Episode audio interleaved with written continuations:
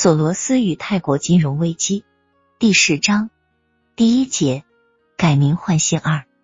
股市通常是不可信赖的，因而如果在华尔街地区你跟别人赶时髦，那么你的股票经营注定是十分惨淡的。让我们听听索罗斯的声音。我们是从这一假设前提入手的：股市通常是不可信赖的，因而如果在华尔街地区你跟着别人赶时髦。那么，你的股票经营注定是十分惨淡的。华尔街地区的大多数股市分析家只不过是公司经营的宣传者，从公司的年度报告或其他人的报告中抄袭出自己的投资报告。报告能揭示多少有价值的东西呢？那么，乔治·索罗斯从何处着手呢？自由、独立的思考，他成功了。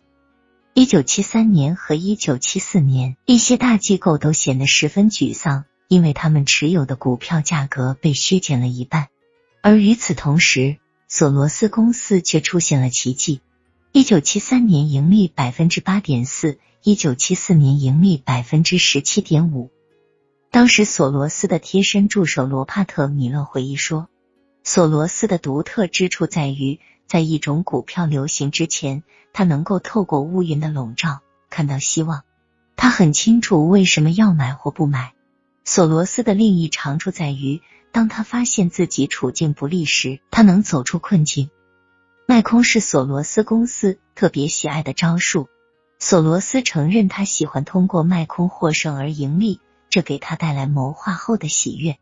公司把赌注下在几个大的机构上，然后卖空。最后，当这些股价猛跌时，公司就赚到了大量的钱。索罗斯与阿文公司的交易被认为是通过卖空获利的经典事例。为了达到卖空目的，索罗斯公司在市场价格为每股一百二十美元时借了阿文公司一万股股份。在这之后，股价猛跌。两年以后，索罗斯买下了这一万股，每股价格二十美元。回顾一下就会明白。什么是以最小的投入或最大的利润？每一股一百美元的利润为公司赚了一百万美元。索罗斯之所以这样做，是因为他注意到这样一种文化倾向。在阿文公司盲目投资之前，他意识到随着人口老龄化出现，对化妆品的需求会大力减少。索罗斯极为高兴的解释说，在阿文事件中，银行没有意识到。第二次世界大战后，化妆品工业的鼎盛时期已经结束，因为市场已经饱和，而小孩子们不使用这些东西，这是他们忽视的另一个根本性的变化。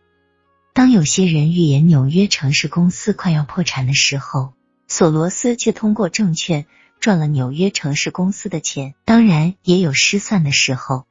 有一次，他在奥利瓦提公司观光时，购买这家公司过多的股份。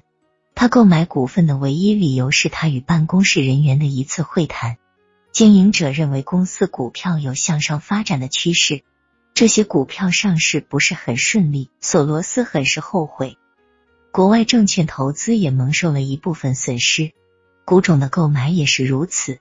索罗斯和罗杰斯在斯普拉格电子公司的损失达七十五万美元，他们误以为半导体股市行情看涨。罗杰斯解释说：“与其说这是重大事件，不如说这只不过是一次错误的分析，加上购买了一个半导体产业外围的公司罢了。他们的体系仍在运作。如果说在七十年代初，对华尔街地区的许多人来说，盗图是布满荆棘的话，乔治·索罗斯却是幸运的例外者。从一九六九年一月到一九七四年十二月。”公司的资金在价值上几乎翻了三番，由原来的六百一十万美元上升到一千八百万美元。每一年，公司都保持增长的势头。而同一时间段，五百家股份公司的平均指数下降三点四个百分点，而索罗斯公司上升百分之三十一点二。一九七七年底，一九七八年初。索罗斯和罗杰斯决定再度对技术和军事工业进行投资，这与大多数人意见相悖，因为华尔街地区大多数商人不愿涉足这一领域。